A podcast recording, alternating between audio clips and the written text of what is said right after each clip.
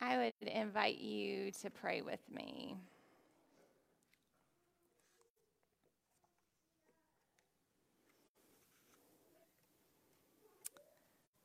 Holy and gracious God, uh, as we come uh, to this time uh, where we turn to your story and your word, um, God, we just ask you to send your spirit to hover over us, um, hover over our spirits, uh, so that uh, the story of yours that we will encounter this day um, might speak to us and invite us uh, as we continue, uh, as we long to be part of your story in the world. God, we thank you uh, for your creative spirit, uh, for the ways that that spirit works to move and bless and fill um, us so that we might move and bless and uh, fill the world with your love and goodness. Uh, we pray that you would uh, just be present uh, with us as we are attentive uh, to, the, to that spirit this day, um, that it might lead us um, to that life you long for us. It's in your name we ask these things. Amen. So, today, as we continue with our series Drawn In, which invites us to re engage our inherent creativity gifted to us by our Creator God we will again look at an aspect of God's own creative way to guide us on our creative journey. As we turn to the beginnings of God's creative work in the first verses of Genesis and to the beginnings of Jesus' earthly ministry in the Gospel of Luke, we will witness the movement of the Spirit as it hovers over the deep and the depths of Christ's soul. We will consider together how this posture of hovering can be the beginnings of our own creative work as well. As Rhonda so wonderfully named it our series beginning last week, our prayer is that through this seven week journey, we might renew our energy for passionate work, delightful play, and creative problem solving to make this world a better place for all who dwell in it. As the journey continues, let us turn to God's word for us this day, first from Genesis. In the beginning, God created the heavens and the earth. Now the earth was formless and empty, darkness was over the surface of the deep, and the Spirit of God was hovering over the waters. And now from the Gospel of Luke. After all the people were baptized, Jesus was baptized. As he was praying, the sky opened up, and the Holy Spirit, like a dove descending, came down on him. And along with the Spirit, a voice You are my Son, chosen and marked by my love, pride of my life. Now, Jesus, full of the Holy Spirit, left the Jordan and was led by the Spirit into the wild. Friends, this is the word of the Lord. Thanks be to God. Amen. In his book that was the inspiration for this series, Presbyterian minister and author Troy Bronsink turns to Eugene Peterson's translation of Scripture, the message and points to the translation of Paul's fruit of the Spirit, goodness, captured there. Goodness is a conviction that a basic holiness permeates things and people. Troy goes on to say that this conviction is a key to creating in the way that the Spirit of God creates. To hover is to assume that all materials at hand are a gift that holiness, God's own spirit, is alive and can be active in all that is. As we watch the Spirit of God hover over the primordial waters at the beginning of time, we can only imagine the possibility God sensed in all that would sprout forth from the deep.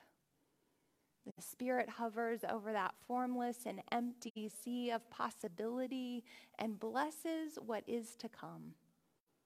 as God's creativity begins to pop forth light and dark, land and sea, birds of the air, and fish of the waters, over and over again, we hear God pronounce all things good, sacred, holy, alive, and full of the Spirit.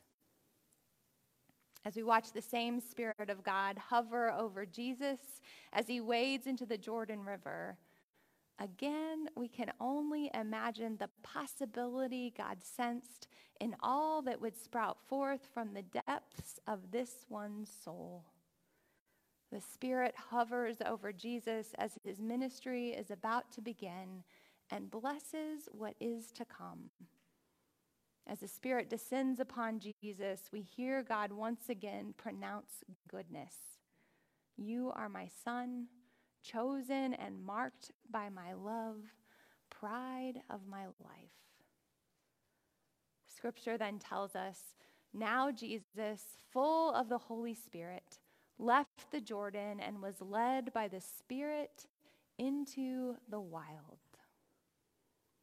It was in those wilds that Jesus had some hovering work of his own to do as he spent 40 days and nights fasting and preparing to begin his own creative work in the world. Yet he enters that time of hovering, he moves into those wilds full, full of the Holy Spirit himself, having received the Spirit's blessing. In order for us to hover, in order for us to take up the conviction that everything around us is imbued with a basic holiness, we first have to trust that the same is true for us. We need to realize that Spirit has been hovering over us from before our beginning.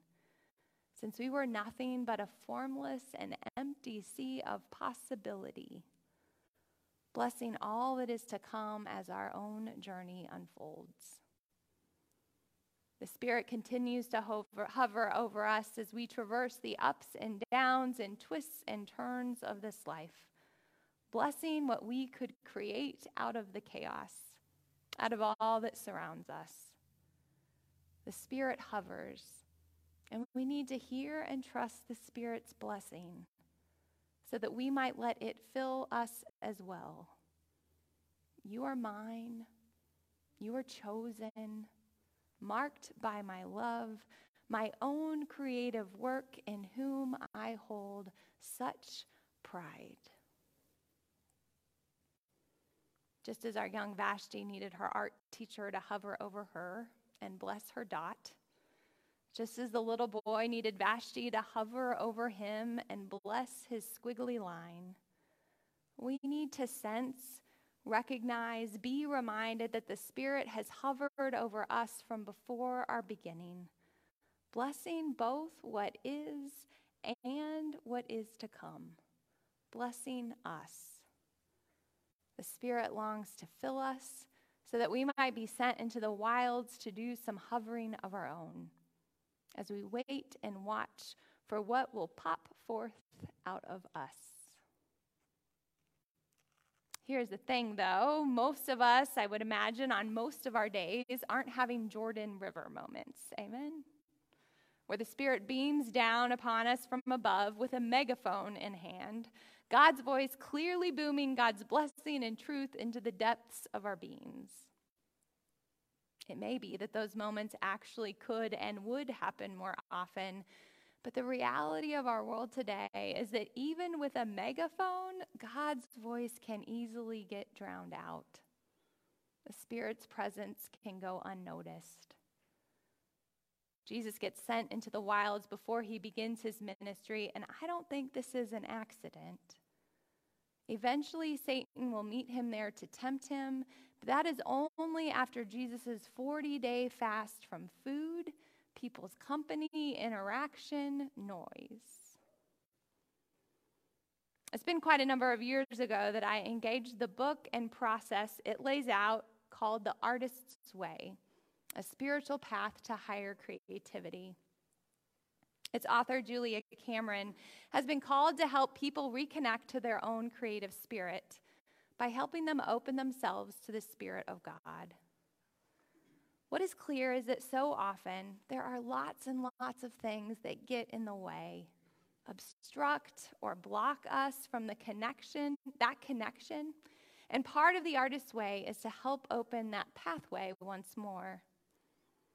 Many of the practices Cameron invites her readers and students into are hovering practices. In the hovering, we open ourselves to the Spirit, allow the Spirit to bless us and fill us.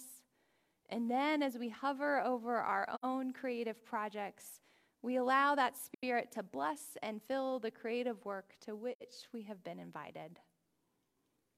One hovering practice that Cameron invites us to try is called the morning pages.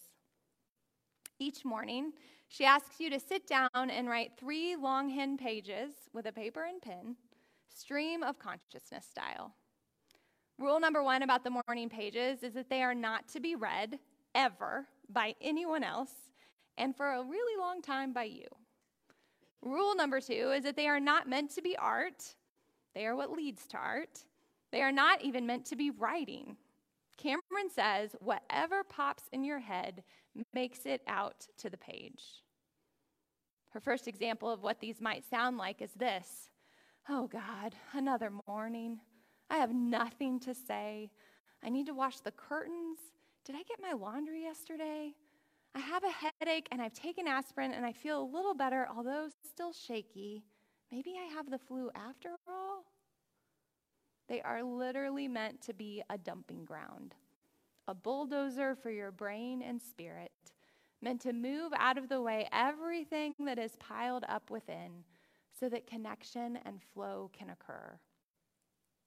As Cameron writes, all that angry, whiny, petty stuff that you write down in the morning stands between you and your creativity worrying about the job, the laundry, the funny knock in the car, the weird look in your lover's eye, this stuff eddies through our subconscious and muddies our day.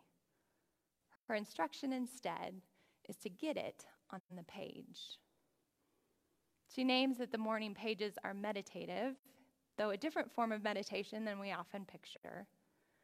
She writes that it is through meditation that we acquire and eventually acknowledge our connection to an inner power source that has the ability to transform our outer world. We clear away all the noise and clutter within so that our connection to the Spirit is made clear, so that we can be blessed and filled, so that the Spirit's creative power can move through us into our creative work. The morning pages are just one example of a hovering practice. There are so many. One week in the artist's way, students are invited to practice reading deprivation. And I tried this once, and y'all, it was interesting. to fast for a week from taking in the words and insights of others. Again, this is a practice that seeks to make room for the Spirit to flow. The morning pages seek to clear away internal clutter and noise, while reading deprivation, and I would add to that streaming deprivation, basically fasting from any medium you use to fill the void, to numb, distract, or avoid, right? This deprivation seeks to clear away external clutter and noise. So again, the Spirit can bless, fill, and flow through you. Ironically, it was as I was in the midst of my own numbing and distracting behavior, as I have been coping not so healthily with this current reality in my life by binge watching TV shows, that I heard of a Japanese hovering practice for the first time. It's the practice of forest bathing that emerged in Japan in the 1980s as a fitness and mindfulness exercise called Shinrin Yoku where the Japanese would go into their wilds, their forests, and take in the atmosphere there. The practice of time set aside with no other purpose than to be present to the wilds, help people to retune their spirits to nature's rhythms. There is a clearing, an opening up, a breathing deep that occurs when we engage nature long enough for the noise and clutter internal and external, to fall away, that without all the distraction to fall away, so that our connection to God's creative spirit can be restored and fill us. So that without all the distractions and obstacles, we can discern the creative work God has for us. Instead of being pulled in a hundred different directions, we can move in the direction of God's leading. As Cameron writes, it is a paradox that by emptying our lives of distractions, we are actually filling the well. When all that internal and external clutter and noise is cleared away, she names that our reward will be a new outflow. Our own art, our own thoughts and feelings will begin to nudge aside the sludge of blockage to loosen it and move it upward and outward until once again our well is running freely. When we are filled with the Spirit, when that creative flow is unblocked, the Spirit's megaphone is suddenly loud and clear. We can feel God's blessing, hear and believe that the same truth spoken over Jesus is spoken over us. You are mine. You are chosen, marked by my love, my own creative work in whom I hold such pride. Filled with the Spirit, we look around us and can take in the sea of possibility that surrounds us. And we are both able to bless what is to come and to trust its coming. We are God's good creation. We are meant to be part of creating more of God's goodness in the world. So, the invitation today is for you to experiment with your own hovering practices this week. Try the morning pages one day fast from reading or streaming for a day or even a whole week. It's amazing what you will do with your time when those things are taken away. Move into the wilds and watch what happens when you bathe in what nature has to offer you there. Or discover your own hovering practice. Anything that allows you to clear away what is churning within you or what is clamoring outside of you. Whatever form your experiment takes, may the Spirit and her megaphone hover over you, bless you, and fill you. Amen. Amen.